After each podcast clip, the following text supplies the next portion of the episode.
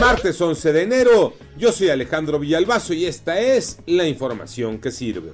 ¿Cómo van las cosas en el Aeropuerto Internacional de la Ciudad de México después de días de caos y desesperación? Toño Aranda.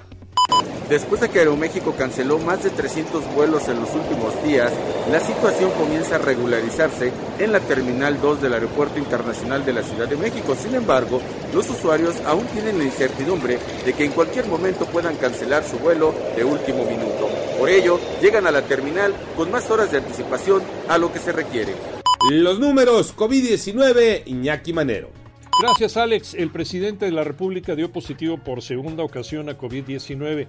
En un mensaje en redes sociales dio la noticia. Sin embargo, ayer por la mañana estuvo en su conferencia matutina enfermo, como siempre, sin cubrebocas y después, después recibió a secretarios de Estado, directores de organismos, empresarios, funcionarios públicos. Su pronóstico le falló, ya que no fue una gripita, sino fue COVID. Y ahora ya se está recuperando, dicen, aislado allá en Palacio Nacional.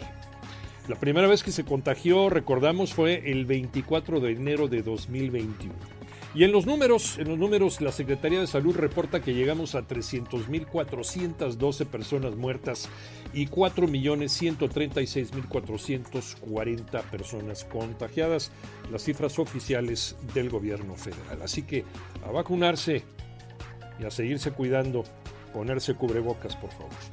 El Toluca vivió un infierno en Ciudad Universitaria, Tocayo Cervantes.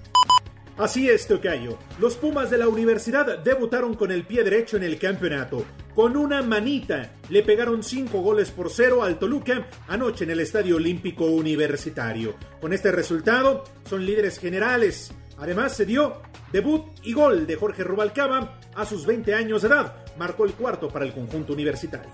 Yo soy Alejandro Villalbazo, nos escuchamos como todos los días de 6 a 10 de la mañana, 88.9 y en digital a través de iHeartRadio. Pásenla bien, muy bien, donde quiera que estén.